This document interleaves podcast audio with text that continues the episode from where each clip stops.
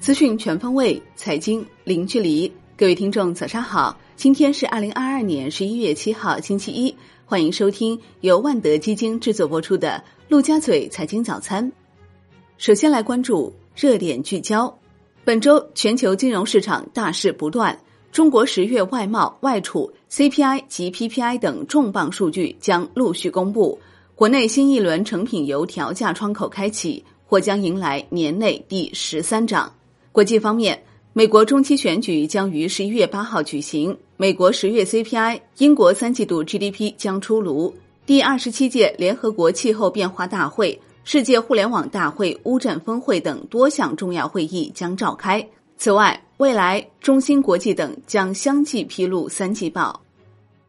科创板做市交易业务落地一周，交投持续活跃，科创五零指数五连涨。做市标的股票成交量稳步增长，带动科创板整体流动性提升。上周科创板成交额为三千八百六十三亿元，创年内新高。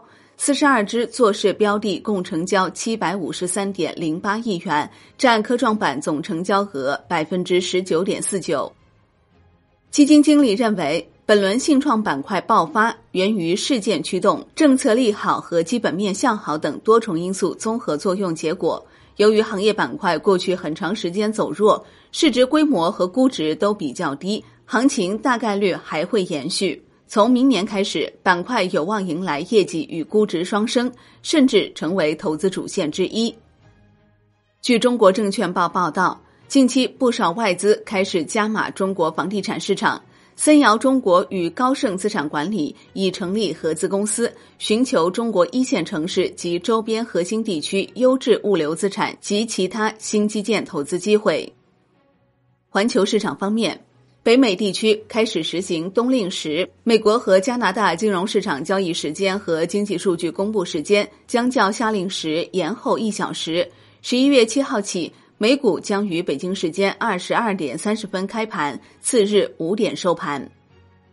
宏观方面，商务部新闻发言人回应加拿大要求三家中国企业撤出对加矿产投资一事称，商务部敦促加方认真对待中方关切，停止将经贸问题政治化，为包括中国在内的各国投资者营造公平、公正、透明和非歧视的营商环境。中方将采取必要措施，坚决维护中国企业合法权益。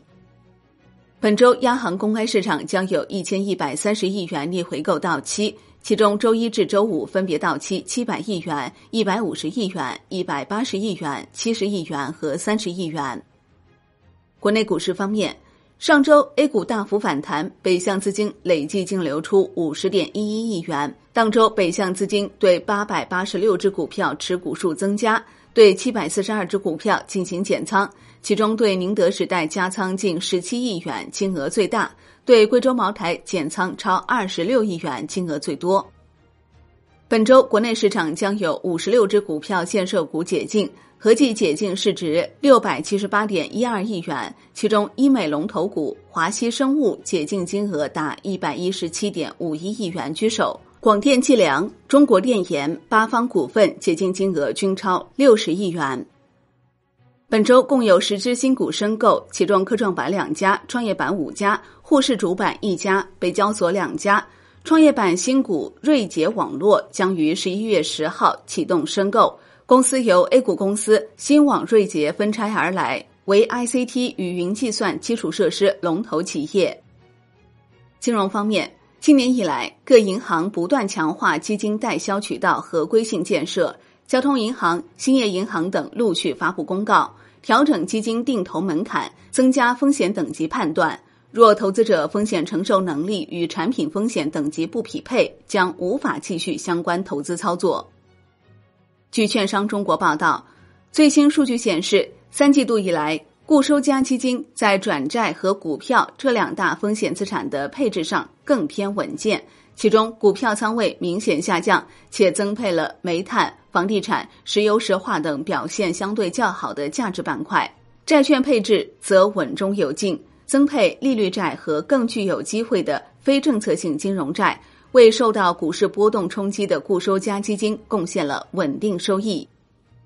据证券时报报道，各类资产波动都在加大，具有可预期稳健收益的公募瑞次持续受到资金追捧，保险资金就是其中一支主力。据统计，截至十月三十一号，已公告份额发售结果的二十一只公募瑞次中，在战略配售和网下发售环节中，保险资金获配金额已超百亿，达到一百零六亿元，占二十一只瑞慈募资总额六百四十八点六八亿元的百分之十六。对应占配和网下配售总额五百九十七点五三亿元的百分之十七点八。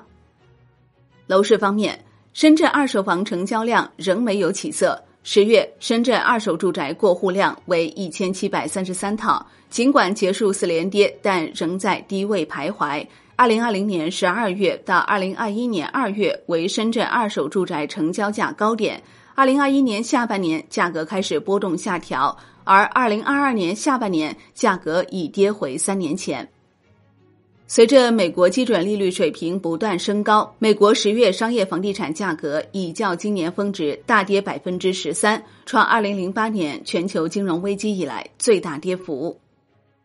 产业方面，中国物流与采购联合会发布数据显示。十月份全球制造业 PMI 为百分之四十九点四，环比下降零点九个百分点，连续五个月下滑，且为二零二零年七月以来首次降至百分之五十以下。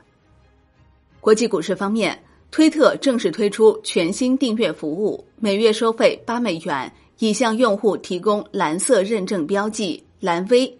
同时，在苹果应用程序商店 App Store 推出更新版本。这是马斯克对推特第一次重大修订。